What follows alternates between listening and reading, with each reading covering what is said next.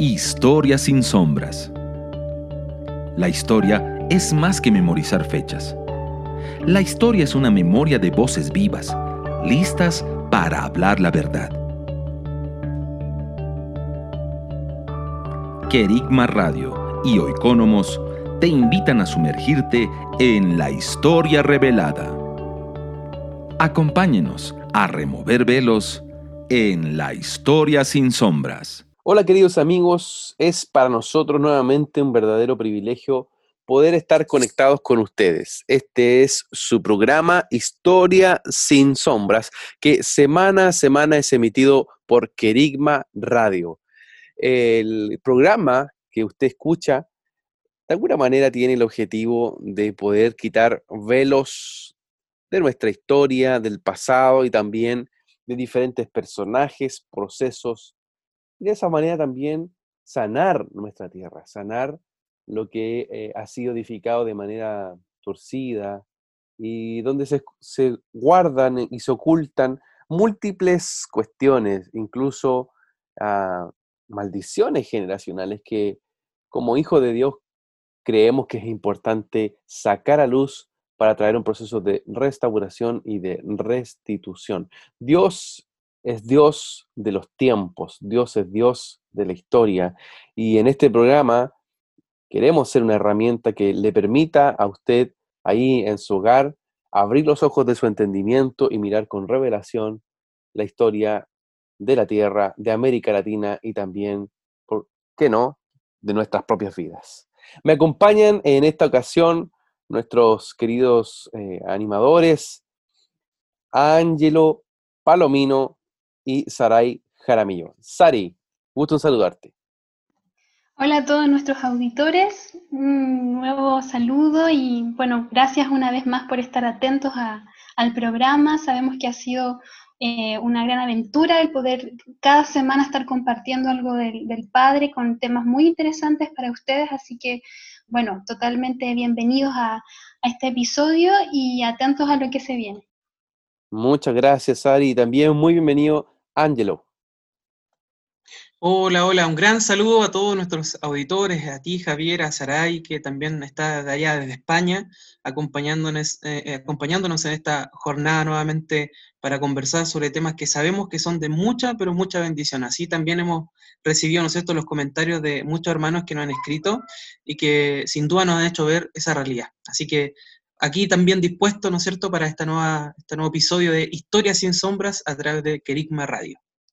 Así es, así es, Ángelo, Saray. Eh, es para nosotros un, verdadero honor estar eh, conectados con ustedes ahí en sus hogares y en donde también hoy día están escuchándonos. Eh, Sari, hemos hablado diferentes temas. Hemos hablado de Europa. En el último capítulo que tuvimos hablamos incluso de la logia lautarina y su influencia en el proceso de independencia en Hispanoamérica pero sin lugar a dudas creemos que también es importante acercarnos de forma quizás más microscópica con eh, parte de nuestros pueblos eh, originarios o los pueblos que fueron fundando gran parte de América Latina. ¿De qué pueblo vamos a hablar hoy, eh, mi querida Saray, si nos puedes ahí introducir al tema de conversación?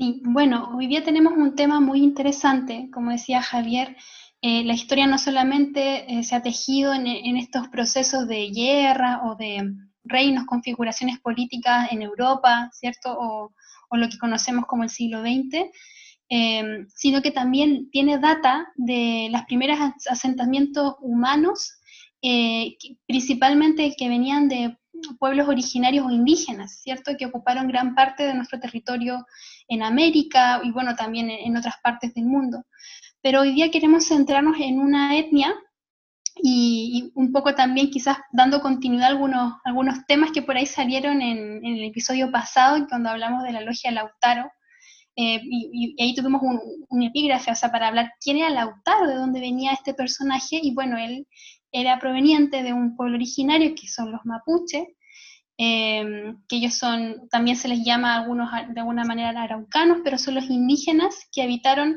eh, esta región, eh, principalmente centro-sur de Chile, pero también parte de lo que había sido también la Pampa Argentina.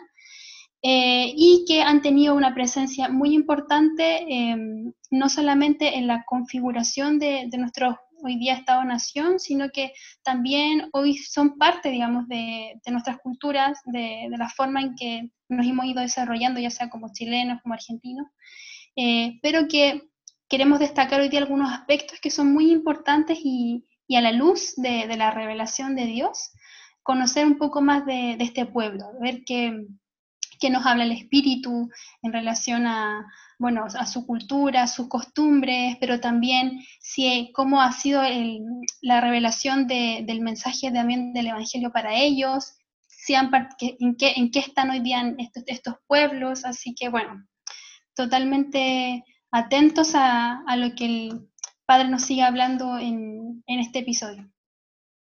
Así es, así es. Vamos entonces a, conversar acerca del pueblo mapuche y vamos entonces a ver diferentes perspectivas históricas, culturales, sociológicas y por supuesto también espirituales.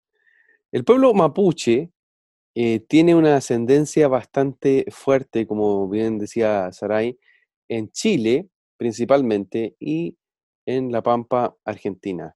Ángelo, eh, ¿qué significa mapuche y cómo, cómo también podemos ir introduciendo de a poquito en, en esta mm, perspectiva histórica espiritual? Mapuche significa gente de la tierra en el propio idioma eh, de, este pueblo, que es el Mapudungún. Em, y yo pienso que una buena temática para introducirnos es, poder em, contextualizar de alguna manera a nuestros amigos que nos escuchan, sin duda alrededor de muchos lugares del mundo, pero particularmente entiendo de América Latina. Así que em, eh, cuando hablamos de los mapuches, ¿no es cierto?, hablamos de los pueblos originarios que, como, ya decía Javier y, y Saray, eh, se localizaron al sur de Chile, al sur de Argentina, eh, pero también, ¿no es cierto?, hay una serie de otros pueblos originarios e indígenas en América Latina, como por ejemplo en Bolivia, ¿no es cierto?, el pueblo quechua, aymara, ¿no es cierto?, o incluso probablemente sea más conocido por las diversas películas que han habido, en Estados Unidos, ¿no es cierto?, el pueblo apache, cherokee, navajo, comanche, ¿no es cierto? O en México, el pueblo maya, mexica, olmeca, zapoteca, o en Paraguay, por ejemplo, los guaraníes, en Perú, ¿no es cierto?, el pueblo bora, uro, quechuas también, aymara, ¿no es cierto?, eh, y una serie de otros pueblos em, eh, indígenas, ¿no es cierto?, originarios que eh, van dando mucha forma de vida cultural a nuestras naciones en América Latina.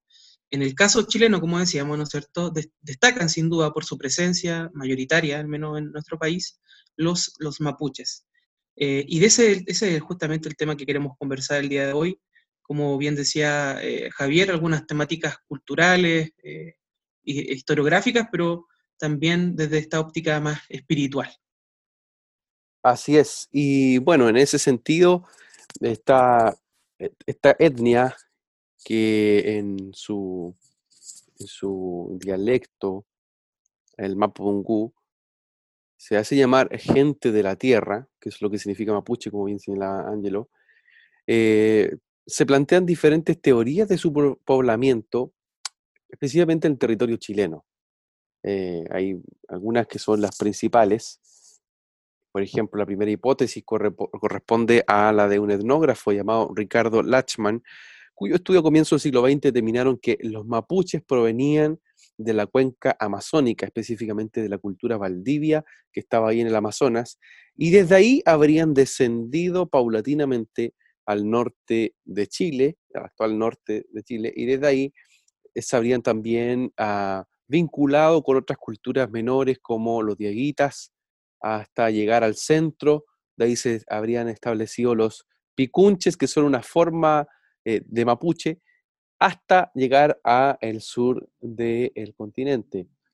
Pero existe también otra teoría, una segunda teoría que fue postulada por Tomás Guevara, considerado también uno de los primeros etnógrafos de la vida araucana, quien eh, estudia a los mapuches y él tiene por conclusión de que estos habrían llegado directamente desde el norte, en coherencia con los patrones de asentamientos del continente americano, ¿ah? de cómo se ha estudiado por las teorías clásicas, ¿cierto? Del puente de Beringia, eh, y desde ahí toda la forma en cómo se va poblando eh, continente, y la evidencia de dicha hipótesis se encontraría más bien en la adopción de ciertas palabras del idioma quechua por parte de los mapuches, así como en la adopción al culto al sol, que va a ser rasgo típico en las culturas indígenas de la zona andina, ¿cierto? Estamos hablando de los incas principalmente. Entonces, esas más o menos son las dos teorías más fuertes de la, eh, del posicionamiento cultural y territorial que tuvieron eh, los mapuches en la zona actual de la Araucanía hace eh, por lo menos 4.000 años, esto según los teóricos.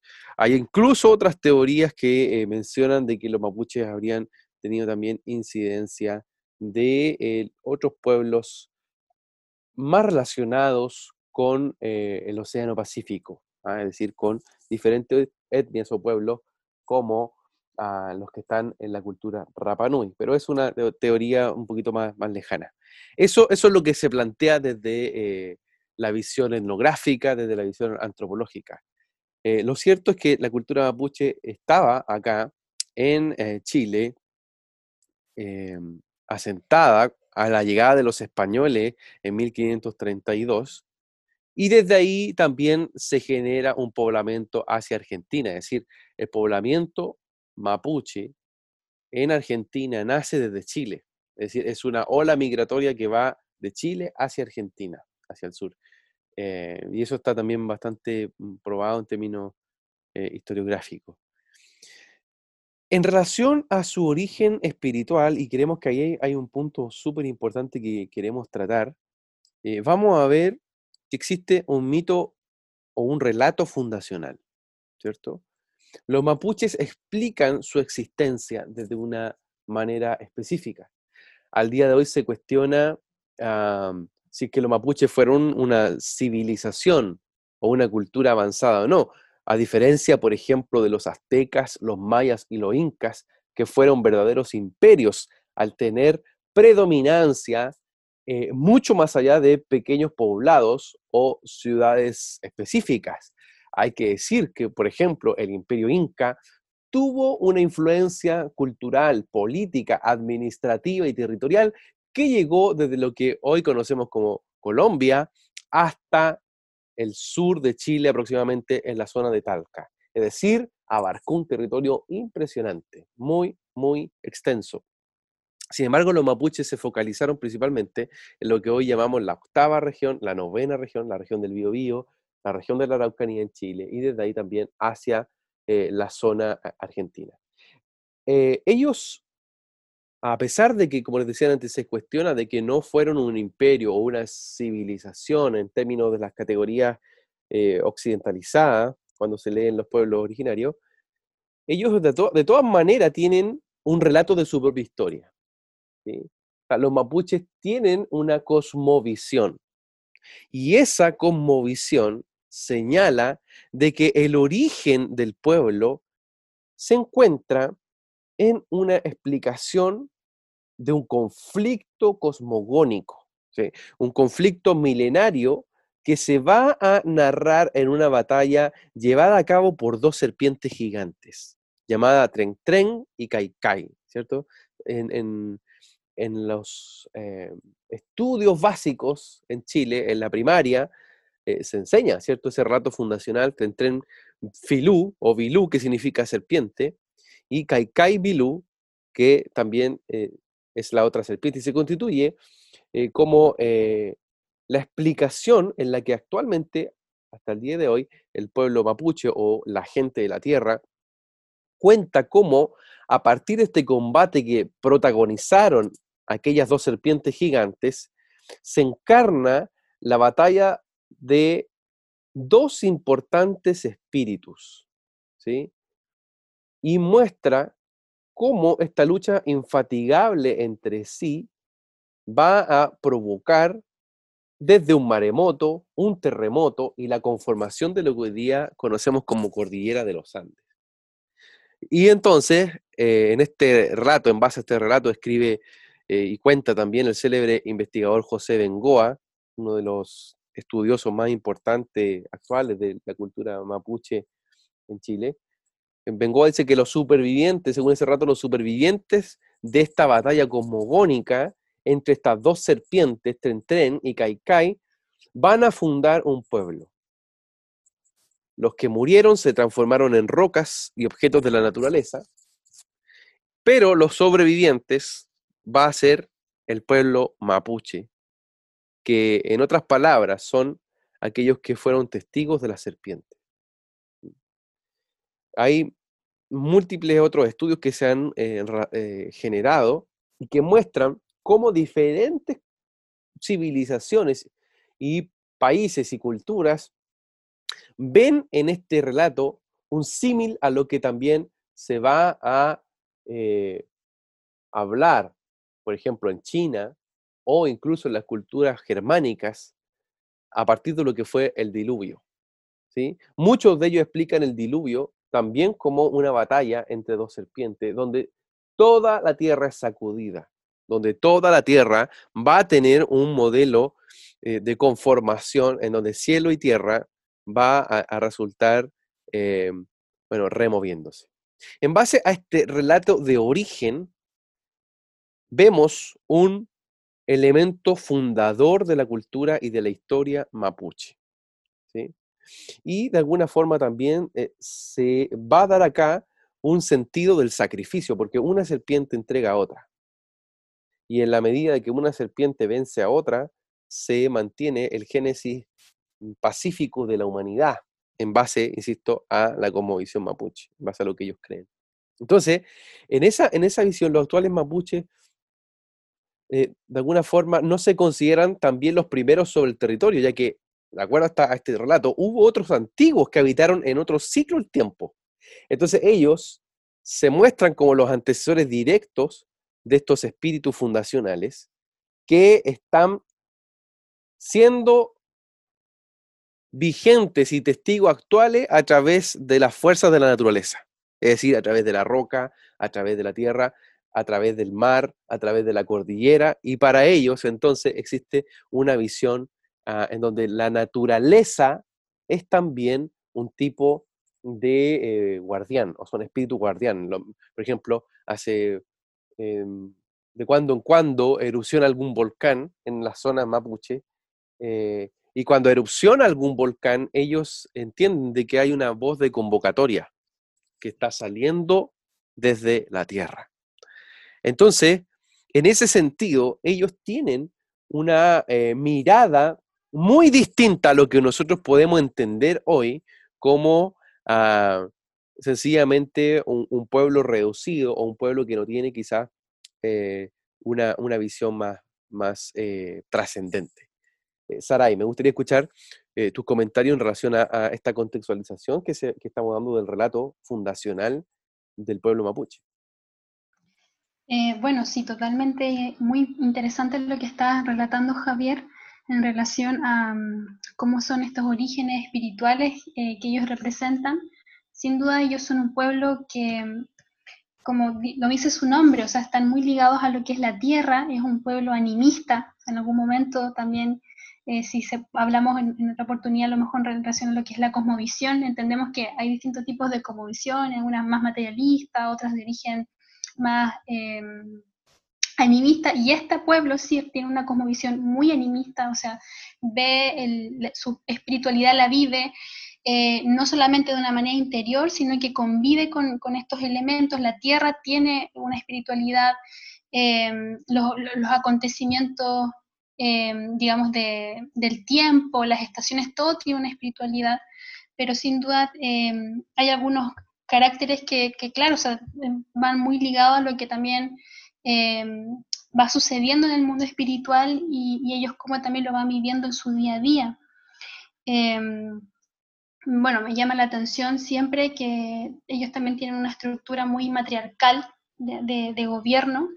Eh, dentro de, digamos, uno de los personajes que son más importantes dentro de su cultura, eh, como se da también en, muchos otros pueblos también eh, animistas, eh, este jefe o, personaje como sacerdote, o en este caso sacerdotisa, que sería la machi, que también va marcando, digamos, un liderazgo espiritual eh, sobre lo que es una comunidad específica y es la que va siendo esta intermediaria entre este mundo espiritual y, y ellos, digamos, y los hombres.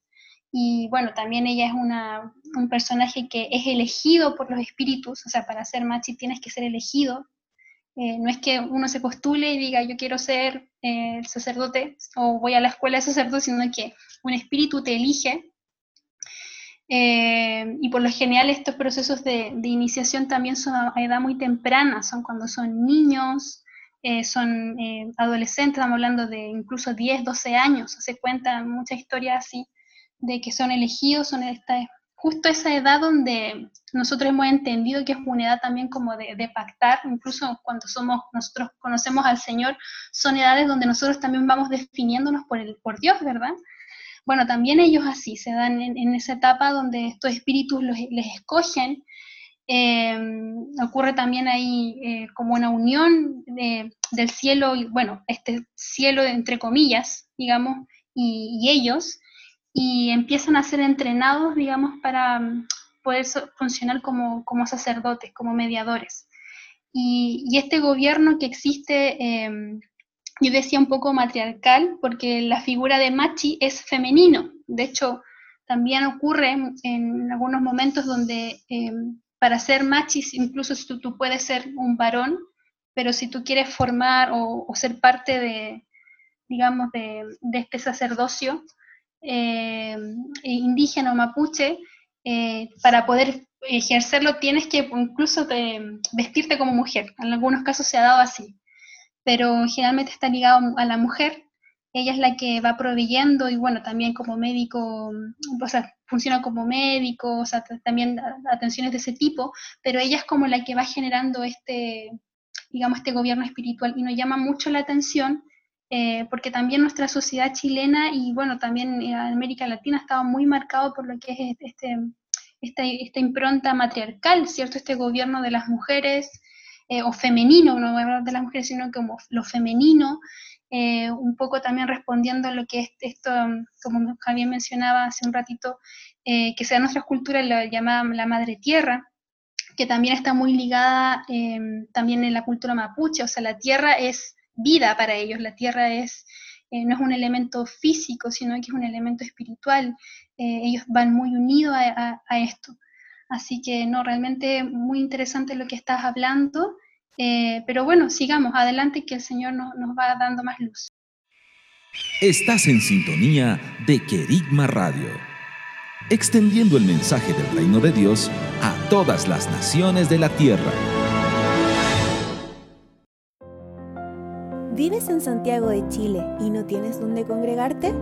Te invitamos a que nos contactes en nuestro sitio web www.ciudadeluz.cl. Te esperamos, esperamos, esperamos. Querigma Radio, enseñando principios que ayuden a la iglesia a vivir en el Espíritu. De manera práctica, real y completa. Querigma Radio.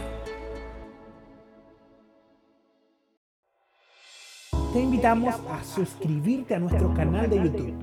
Búscanos como CCA Ciudad de Luz. Ahora seguimos con tu programa, Historia sin sombras.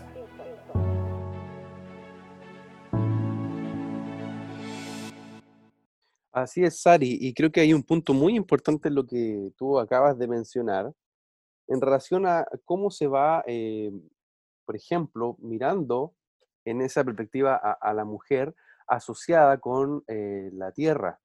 Eh, así como en la cultura inca, los incas eh, hablaban mm, de la influencia de la, tierra como, como, una mujer que concibe, eso más tarde se va también a transmitir a la, a la cultura quechua, que va a hablar directamente de la Pachamama. esa misma noción está también muy marcada en eh, la cultura mapuche y por lo tanto la mujer va a tomar una predominancia en relación a la, capacidad de gestar, pero también al eh, ser ella misma vista como eh, un puente de unión entre la tierra y el cielo, en este caso los cielos, que van a estar operando en la medida de esta revelación que se va a ir recibiendo. Entonces, Es muy interesante lo que estás mencionando y, también creo que eh, el objetivo de este programa es ir compartiendo a ustedes, queridos amigos que nos sintonizan acá en Historias sin Sombras por Querigma Radio, e ir compartiendo estas eh, perspectivas espirituales del pueblo mapuche. Yo les decía, antes de, también eh, darle la palabra a Ángelo para que nos comente sus impresiones, yo les decía que para muchos historiadores y para muchos incluso españoles que llegan al continente americano, el relato eh, fundacional del pueblo mapuche era una explicación al diluvio universal. Y, solo citar a Diego de Rosales, que en su historia general del Reino de Chile, Flandes Indiano, que fue escrita en 1674, señalaba lo siguiente. Dice, no alcanzaron a saber cómo se multiplicaron los hombres después del diluvio, Soñaron diferentes desvaríos y creyeron en sus sueños. No tienen estos indios de Chile memoria alguna de la creación y del principio del mundo ni de los hombres. Solo tienen algunos barruntos del diluvio por haberles dejado el Señor algunas señales para conocerle. No creían las verdades de la Sagrada Escritura y el castigo que envió Dios sobre los hombres en la tierra por sus pecados con el diluvio.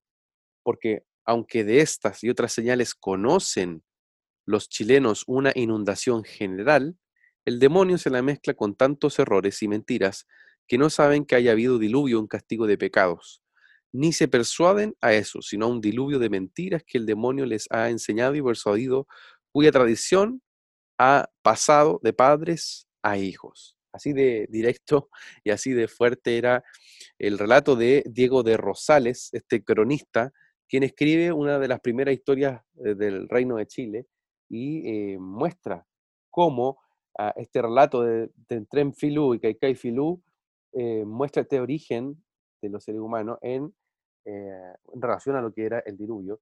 Y vemos también ahí toda una, una perspectiva y una impronta espiritual. Ángelo, me gustaría también conocer tus impresiones. Sí, e, efectivamente, como, como, ustedes lo comentaban, em, hay toda una, una, un, sentido muy profundamente religioso eh, en las expresiones mapuche.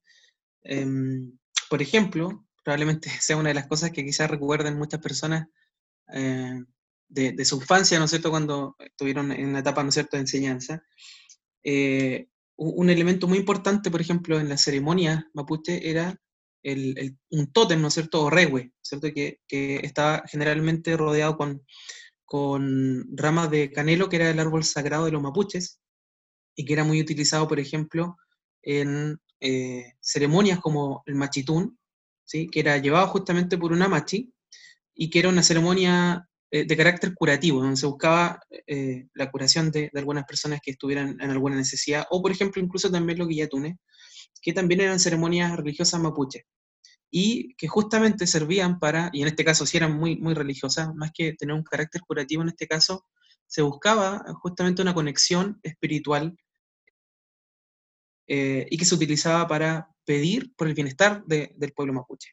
Eh, también otra ceremonia importante es el nuevo año mapuche, ¿no es cierto? El, el Huetripantu, eh, que se realiza en, a mediados de, junio. Ahora bien, más allá de, de esta eh, mirada donde, por supuesto, la, mujer en, este escenario es muy importante. Eh, eh, a mí me llama mucho la atención que em, en el encuentro con los españoles, con los conquistadores, se destacase mucho también el rol de, los varones, en este caso de los mapuches, y así como había esta imagen de, de, la mujer, ¿no es cierto?, asociada a este elemento más ritual o religioso, a los hombres se les asociaba, al menos desde la mirada del, español, por razones obvias, por supuesto, porque se enfrentaban con ello, em, se les asociaba más bien con la figura de un guerrero, de alguien muy belicoso. Para nosotros, por ejemplo, como chilenos, eh, es muy interesante recordar las figuras como la figura de Lautaro, ¿no es cierto? Quien fue un líder militar mapuche, quien también lo mencionamos en el episodio anterior, eh, dado, digamos que se tomó su nombre para em, denominar a la logia Lautaro. Y, este fue un, joven mapuche que aprendió los españoles luego de haber sido, ¿no es cierto?, yanacón, o sea, haber sido un, alguien que fue tomado para el servicio de los españoles y aprendió, estando muy cerca de ellos, una serie de tácticas militares, además de un montón de otras cosas más que, que pudo aprender al estar con ellos, eh, y que luego utilizó justamente en contra de, los españoles en, su momento cuando eh, logra escapar de, su, de, su, cautiverio y reunirse con los mapuches. Eh, otra figura relevante, ¿no es cierto?, es Colo Colo, Caupolicán, Galvarino, y cada uno de ellos tiene una, una historia y, y, una serie de elementos que eh, evidentemente se, se, van, confluyen en esta figura, ¿no es cierto?, de guerrero, y, de guerreros muy belicosos y, que eh, incluso son, son eh, abordados, por ejemplo, con este texto famoso que es la Araucana, ¿no es cierto?, de Alonso del Silla. Y que van dando, ¿no es cierto?, toda una impronta muy interesante porque pienso que hasta el día de hoy, en algún sentido, eh, si bien no siempre hay una valoración tan alta respecto del pueblo mapuche, sí pareciera haber quedado esto como muy marcado en la historia de Chile y, un elemento que pareciera haberle dado como un alto grado de identidad. ¿sí? Por ejemplo, en Araucana se dice Chile, en el canto 1 dice, fértil provincia y señalada, en la región antártica famosa, de las remotas naciones respetadas, por fuerte, principal y poderosa, la gente que produce es tan granada, tan soberbia, gallarda y belicosa, que no ha sido por rey jamás regida, ni extranjero dominio sometida. Eh, y, ahí me parece que hay un elemento interesante porque, eh, insisto, si bien no todos los aspectos del pueblo mapuche son muchas veces bien valorados eh, por distintas razones, ¿no es cierto?, Chile, sí al menos estos aspectos parecieran haber permeado y haber ido configurando en algún sentido una identidad chilena y que, por cierto, llamó también la atención de ampliamente porque, como, como bien lo decía Javier eh, al, inicio, claro, los españoles llegaron a, América y conquistaron imperios que eran realmente enormes, de extensiones territoriales eh, eh, gigantescas, ¿no es cierto? Y con todo un sistema, em, pero aún así e, existió este otro pueblo, digamos, eh, que es famoso justamente por haber resistido, por haber resistido eh, la conquista española. Y eso es muy interesante porque, insisto, de alguna manera hay algo ahí que, creo permeó y ha ido permeando eh, la identidad chilena. Absolutamente, Ángelo. Creo que tanto tú como Sari han estado dando luces muy profundas en relación a cómo a una influencia que tiene más de 500 años, ¿cierto? la capacidad de poder resistir a los españoles. Eh, nace desde una cosmovisión, es decir, nace también desde una fuente espiritual de la que ellos aprenden y desde ahí forjan un carácter. De ahí cómo se utiliza el carácter y cómo esa noción de guerra está marcada o si para la luz o para las tinieblas, va a depender de cada generación. Pero sin embargo, en el pueblo mapuche es muy fuerte y es muy, eh, yo diría, marcada esa, esa característica, es decir, un pueblo guerrero, un pueblo de guerra, y que eh, hasta el día de hoy está también presente en la mentalidad chilena, no solo en su cultura, sino que también en su eh, forma de relacionarse con el resto de los países vecinos. Pero al mismo tiempo de que existía una visión eh, de guerreros que resisten a un enemigo en común, también es muy fuerte la herencia del caudillismo o del cacicazgo. Ah, y eso también se va a graficar en, eh, que este relato originario del Tren Tren Filú y Kai Filú, que es el génesis para eh, por así decirlo, ¿cierto? El génesis para eh, la cosmovisión mapuche. También presenta a estos actores que son estas dos grandes serpientes que protagonizan esa, batalla original, pero sin embargo, en medio de esa batalla hay diferentes pillán. Los pillán son los espíritus, de hecho, eso significa pillán, espíritu. Hay muchas ciudades en Chile que tienen esa terminación, por ejemplo, Melipilla, Melipillán, quiere decir cuatro espíritus. Entonces, Pillán es espíritu. Y, tal como, como lo detalla en una investigación Trivero, el, Pillán según ellos, más poderoso de todo es el Antu, el sol. Y eh, ese, ese Pillán decide casarse con Cuyen, que es la luna, el sol se casa con la luna, en este, insisto, rato de origen, y esto desencadena con ello la envidia de muchas Wangulén, que eran estrellas. Algunos Pillán, quienes anhelaban desde hace tiempo el poder de Antu, el sol, no dudaron en aprovecharse de la situación para confabularse en su contra. Entre ellos se encontraba un Pillán llamado Peripillán, quien se puso al frente de este bando, es decir, las estrellas que se rebelan contra Antu el Sol. Y de esa manera comienza una guerra cósmica en la que todos los Pillán se enfrentaron entre sí. O sea, todos los espíritus regentes se enfrentaron entre sí optando por uno u otro bando. La guerra habría durado tanto tiempo que los hijos de Antu y Peripillán, dos poderosos gigantes, alcanzaron la adultez y se unieron a esa lucha. Entonces, en ese, en ese sentido, eh, según ellos, eh, eh, la batalla entre esta guerra entre Antu y Peripillán fue tan dura que ellos decidieron castigar severamente a sus hijos, los que estaban peleando, arrojándolos violentamente contra la Mapu, contra la tierra. Y al caer estos al mundo terrestre, eh, sus cuerpos arrancaban tremendos fragmentos de montaña, destruían las cumbres de los cerros. Uno se cae al lado de Puelmapu, donde hoy está el lago Lácar, y el otro al lado, al lado de Lafkenmapu, donde hoy está el lago de Loloj. Sus macizos cuerpos al tocar la tierra formaron grandes montañas, también grandes huellas en la superficie de la tierra. Eran gigantescos los cuerpos de los hijos de los Pillán, pero se hicieron mil pedazos y estos se enterraron profundamente, dejando inmensas profundidades que señalaban las huellas de estos gigantes.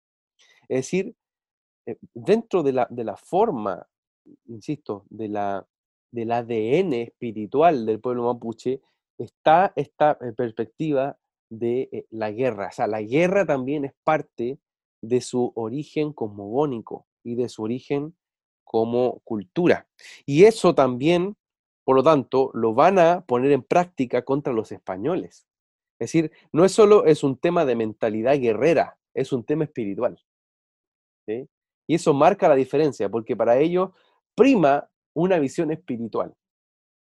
Eh, muchas veces se han intentado dar grandes bonos o incluso políticas públicas se han construido para eh, erradicar la pobreza en la Araucanía. Hasta el día de hoy, el lugar en Chile donde los índices de pobreza son los mayores, son justamente ahí, son justamente en la Araucanía, en la zona donde hasta el día de hoy viven comunidades mapuche. Y a pesar de todos los bonos y a pesar de todas las políticas públicas que intentan eh, inyectar un desarrollo económico, no se genera. ¿Por qué? Porque para el pueblo mapuche lo material es secundario.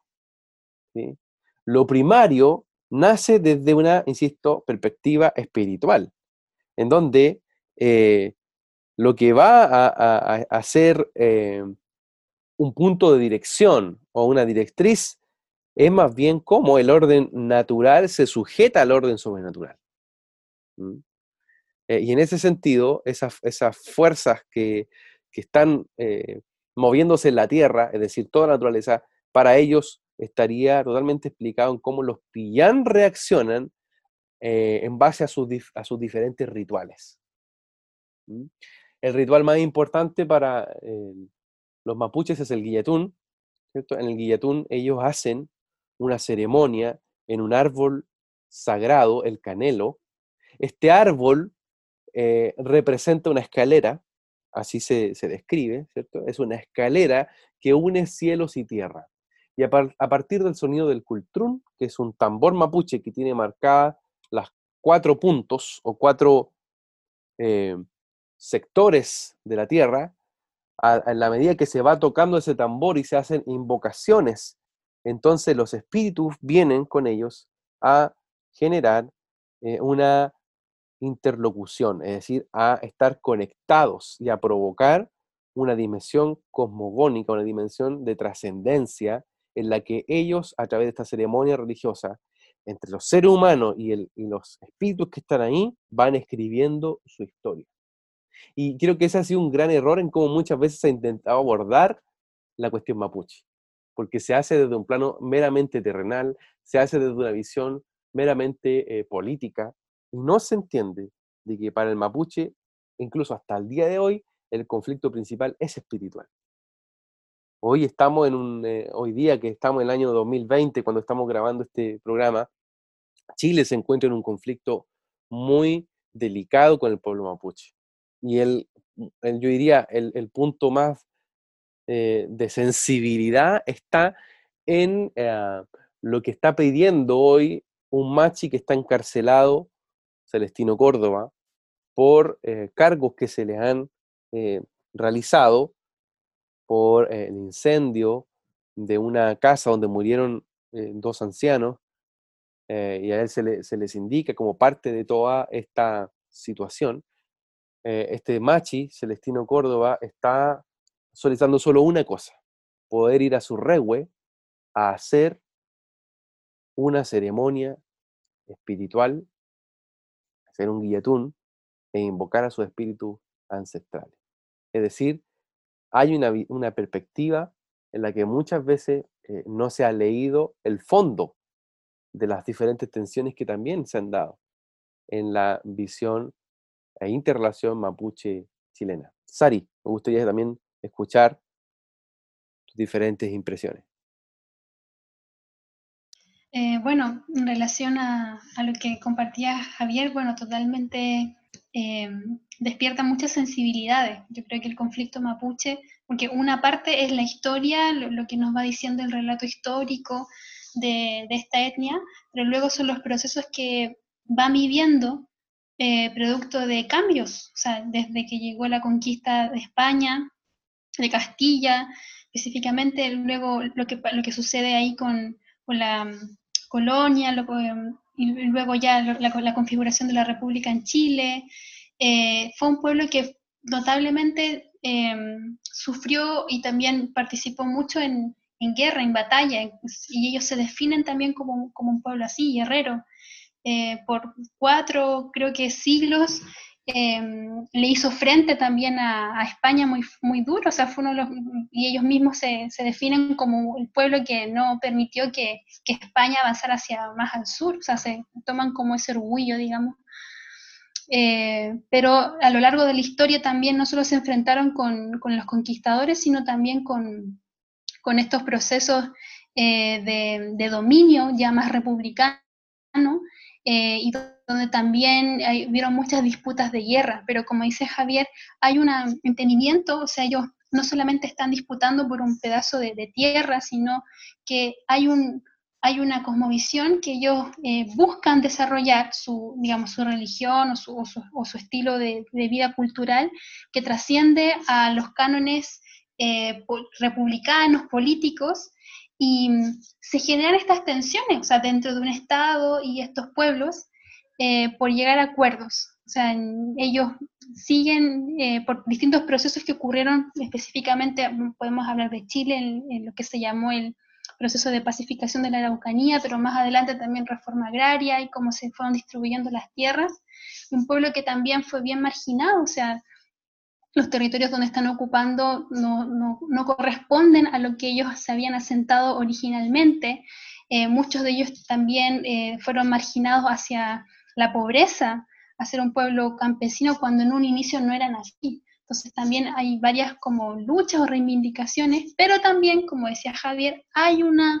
Em, hay un, hay un gobierno espiritual que ellos quieren seguir manteniendo y no reconocen, digamos, no quieren reconocer eh, este, digamos, este nuevo sistema de, gobierno, administración eh, que hacen los hombres. Entonces, claro, de repente hay un grupo que hace esta lectura más natural y ellos están mirando por sobre. Y en relación a eso, ¿cómo nosotros como hijos de Dios eh, podemos mirar esta situación? Yo creo que eh, algo importante a, recalcar y, es en relación a cómo eh, entra y nos, manifestamos como hijos de luz, como sale luz en medio de, este pueblo y, en medio de esta generación.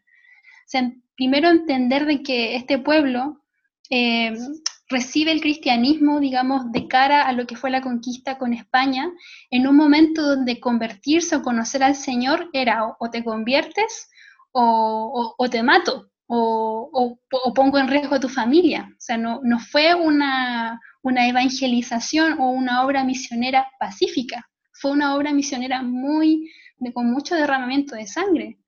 Em, entonces también existe de alguna manera esta resistencia a, este Dios cristiano, como ellos dicen, eh, pero que también como un llamado a nosotros como generación de poder manifestar a un Dios eh, real, un Dios no religioso, un Dios de amor, un Dios de paz, un Dios que nos llama a la reconciliación, un Dios que nos llama al encuentro, a, la humildad, un Dios que, que sí entiende las situaciones de injusticia, pero Él nos enseña cómo em, abordarlas eh, desde, su paz, desde su, desde, su mirada. Y creo que ese Dios es importante también que sea revelado a este pueblo. Estás en sintonía de Querigma Radio, extendiendo el mensaje del reino de Dios a todas las naciones de la tierra. ¿Vives en Santiago de Chile y no tienes dónde congregarte? Te invitamos a que nos contactes en nuestro sitio web www.ciudadeluz.cl. Te esperamos, esperamos, esperamos.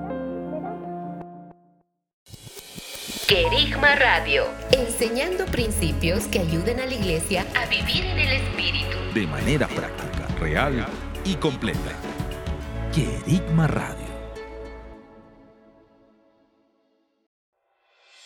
Te invitamos a suscribirte a nuestro canal de YouTube. Búscanos como CCA Ciudad de Luz. Ahora seguimos con tu programa, Historia sin sombras.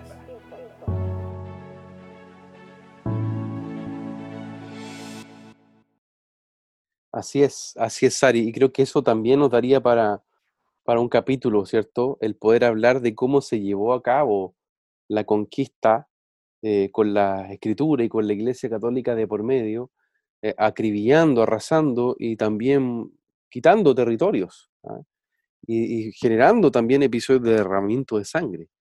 Yo creo que el punto que tú mencionas es muy, muy importante y, creo que es parte de la, de la deuda de la Iglesia, más allá de la deuda del Estado, más allá de la deuda de un país, hay una deuda de la Iglesia, de los hijos de Dios, en poder llevar como embajadores de reconciliación y como hijos de paz eh, la verdad de Cristo sin imposición por la sangre ni la esclavitud, como se vio también en el periodo eh, de la conquista española y, por qué no decirlo, también en el proceso republicano. O sea, no olvidemos lo que pasó más tarde con Cornelio Saavedra y la pacificación de la Araucanía, que significó literalmente acabar eh, y asesinar con muchas familias y muchos pueblos que también estaban eh, siendo parte, eh, diría, de los que colonizaron primariamente estos territorios en el sur del, país.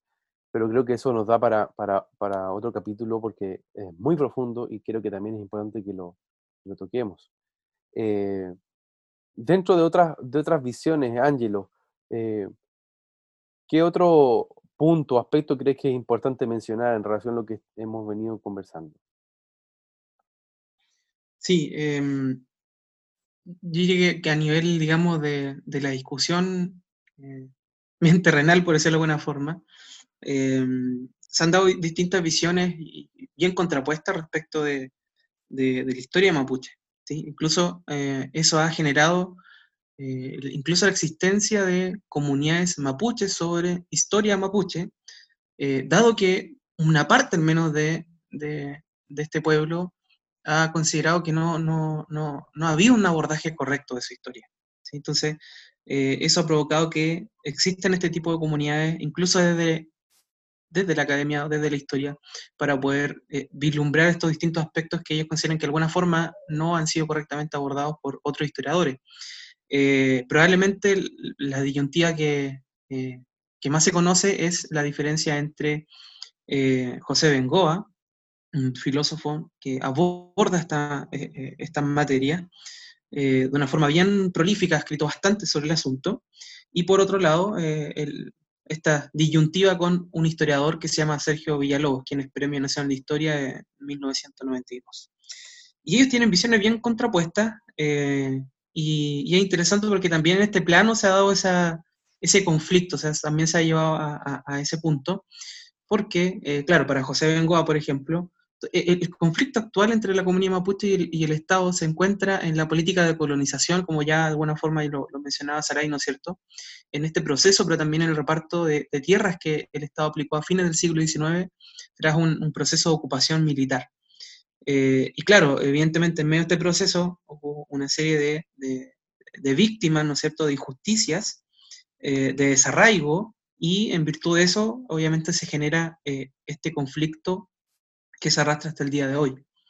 Em, por otro lado, para este historiador que, tiene muchos críticos, por cierto, ¿no es cierto? Eh, Sergio Villalobos lo contempla de una manera diferente. Él dice que en realidad, eh, literalmente dice lo siguiente, dice, el mestizaje predominó al norte y al sur del Biobío, al punto de que las fuentes históricas del siglo XVII eh, señalan que solo por excepción en rincones muy apartados quedaban indios puros. Desde entonces y hasta el día de hoy, los llamados araucanos, eufemísticamente mapuches, no son más que mestizos, aunque sean notorios los antiguos rasgos. O sea, aquí lo que está diciendo en el fondo eh, Sergio Villalobos es, algo muy, muy interesante, pero a la vez también muy fuerte, yo creo, para, para muchas personas.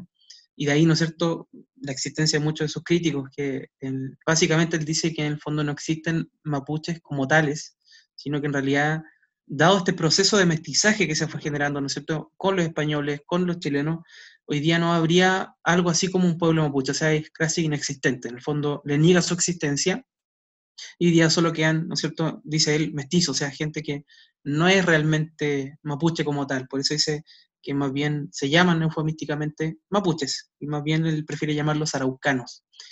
Eh, incluso dice y esto está consignado en uno de los diarios más importantes de nuestro país, dice, los propios araucanos formaron parte del aparato de, dominación. Al hacerlo recibían recompensa, beneficios y algunos honores, pero lo que más les atraía era disfrutar de las ventajas de la civilización material.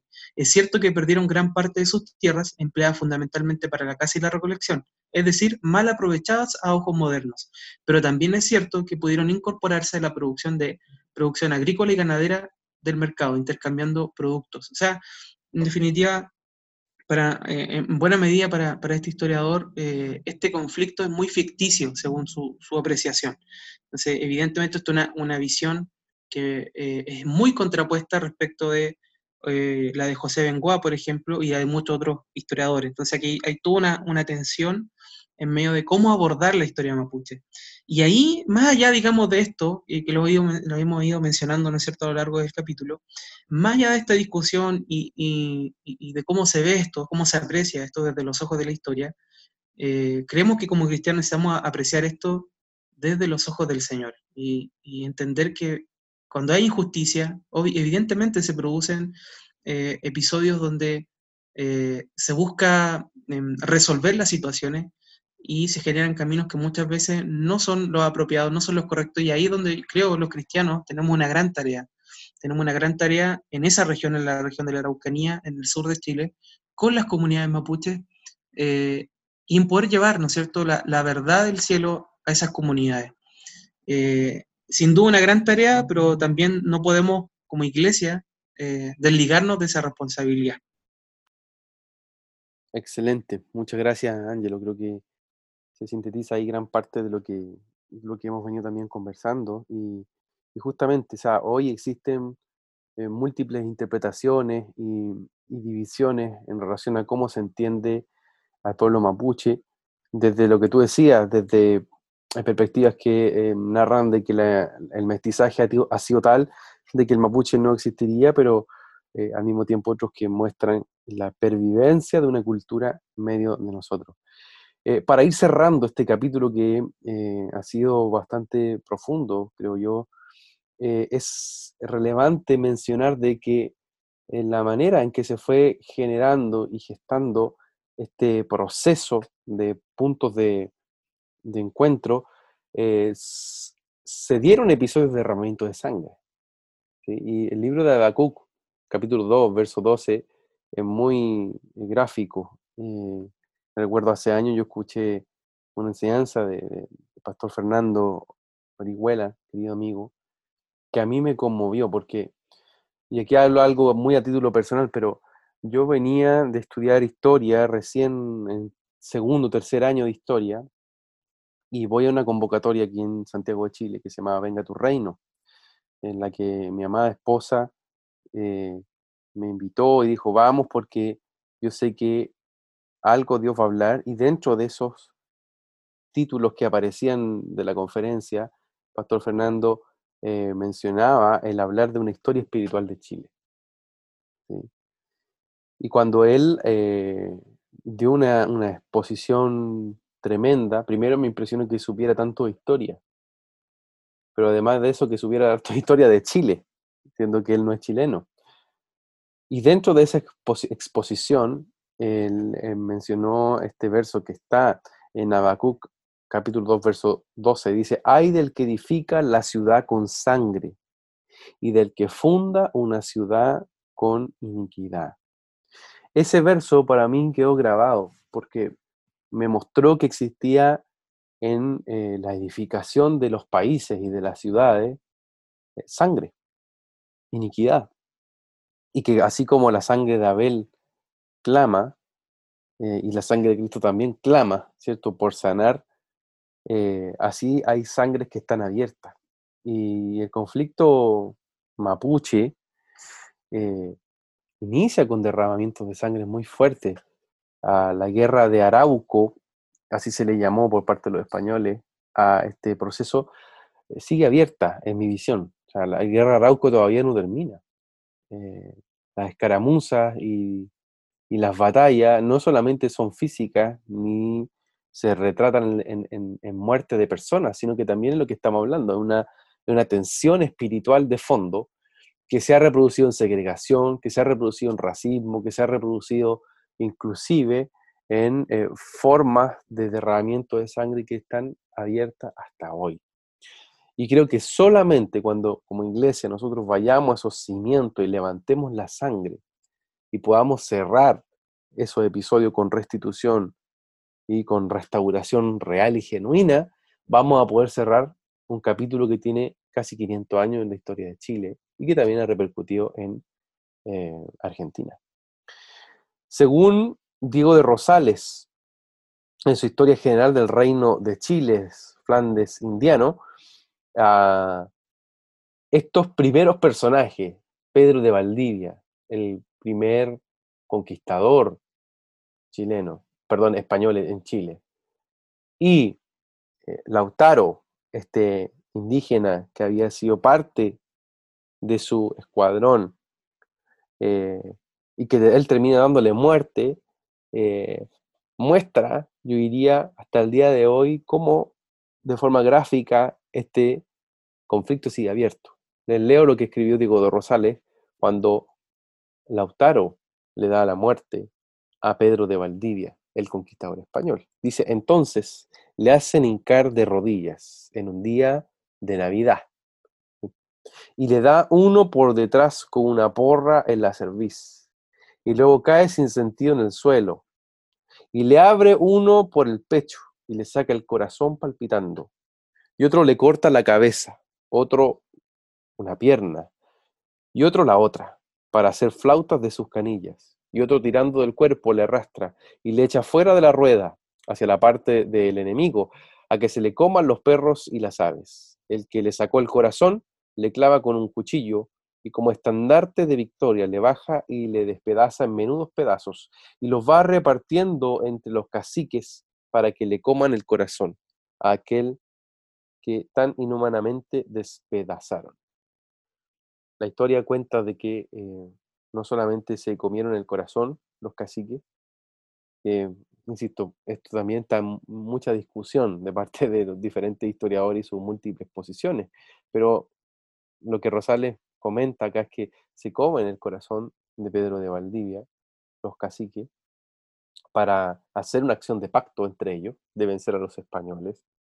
Eh, y no solo eso, sino que también eh, partes de su cuerpo, por ejemplo, la cabeza la cabeza se, lleva, se la llevaron a Tucapel y la pusieron en la puerta del, lugar principal donde estaba eh, Tucapel y que también se habrían hecho otros actos eh, de ese tipo eh, con otros españoles.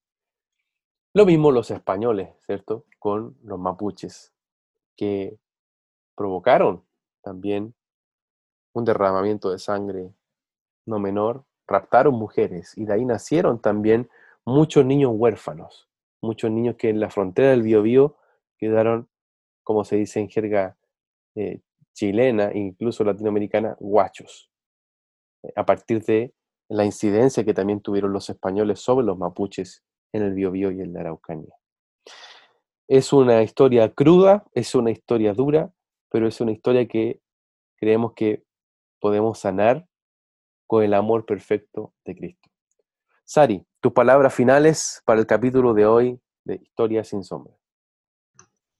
Bueno, decir, tomarme lo, último que estabas hablando, Javier, yo creo que es importante que como iglesia podamos em, ministrar en amor a esta etnia, sanando, sanando lo que la historia, pero también em, muchos procesos y, personajes trajeron em, como antidiseño, porque hay que verlo así, o sea, de no solo quedarnos con una lectura histórica o social, sino tener esa, ese corazón de, de, amor, mirar por sobre lo que sucedió y ver que también se manifiestan antidiseños, o sea, si hay una situación de violencia es porque realmente Dios debe tener un diseño de paz muy importante para ese pueblo eh, y que esa hambre de, guerra que ellos tienen, también eh, de ser gente conquistadora, gente que, no le gusta que le, hagan frente o, que se, se, oponen cuando, con, rudeza cuando ocurren enfrentamientos. Eh, bueno, también preguntar al Señor cuál es el, el diseño que Dios tiene para, para ello, el diseño correcto, pero también nosotros como generación, como hijos de Dios, ser luz y sal y presentar a, un Cristo, a un, Dios eh, de amor, un Dios que sana, un Dios que restituye, un Dios que eh, mira por la historia y que estuvo presente, eh, que se compadece, un, Dios realmente que, es el Dios creador y que Él quiere también liberar a su creación y, a este pueblo, sin duda. Así que bueno, también un llamado también a los que tengan para poder eh, orar por este pueblo, estar ahí pendientes. También creo que es importante que, las iglesias, eh, sobre todo que estamos allí en, Chile y en Argentina, podamos tener tiempos de oración por, este pueblo, que ellos puedan ver la luz del Evangelio y, bueno, y seguir avanzando y, provocando espacios de, sanidad y reconciliación. Muchas gracias, Ari. Ángelo, tus palabras finales para el capítulo del día de hoy. Sí, muy, muy breve. Eh, y también muy en sintonía con, lo, que, eh, lo que dice Saray, eh, muchas veces creo que tendemos como cristianos incluso eh, ver estas temáticas y atribuirle total responsabilidad de solución, de encontrar solución a esto a los gobiernos de turno. Y yo creo que, como iglesia no podemos hacer eso. por supuesto que hay una responsabilidad gubernamental en todo esto, pero eh, creo que mm, quienes estamos llamados a, ser hijos que gobiernan con el Padre, no, no podemos dejar pasar esto. Y necesitamos eh, hacernos cargo también, ¿sí? en el espíritu de estos temas. Eh, como decía Sarai, por medio de la oración, por medio de, investigar esto, pero con, con, los ojos del entendimiento también, como de alguna manera tratamos de hacer un poquito a través de esta instancia, eh, para hacernos cargo, insisto, de este tipo de temáticas, ¿sí? donde eh, sabemos, porque nosotros sabemos que la sangre del Señor clama más fuerte que toda otra sangre de, que clame venganza. Y por lo tanto creemos que hay posibilidad de, sanar, de sanar una tierra, de sanar una nación, eh, y creemos que el amor de Dios sana. Cuando sabemos eso y tenemos las herramientas que el Señor nos entrega, creemos que tenemos que ser responsables en hacer uso de ella para este tipo de instancias. Y no solo pensar que otros pueden ser responsables de, solucionar este tipo de situaciones. Tan crudas, tan complejas, eh, que, de verdad sabemos que demandan, demandan eh, algo de parte nuestra. Así es, así es. Y bueno, queridos amigos, para nosotros también ha sido eh, un honor estar en conversación y en conexión con ustedes allí, en sus hogares, en donde ustedes están. Antes de terminar el día de hoy, Sari, nos gustaría conocer los recomendados de esta semana. Bueno, sí, un repaso a algunos textos que también se han ido mencionando en el programa.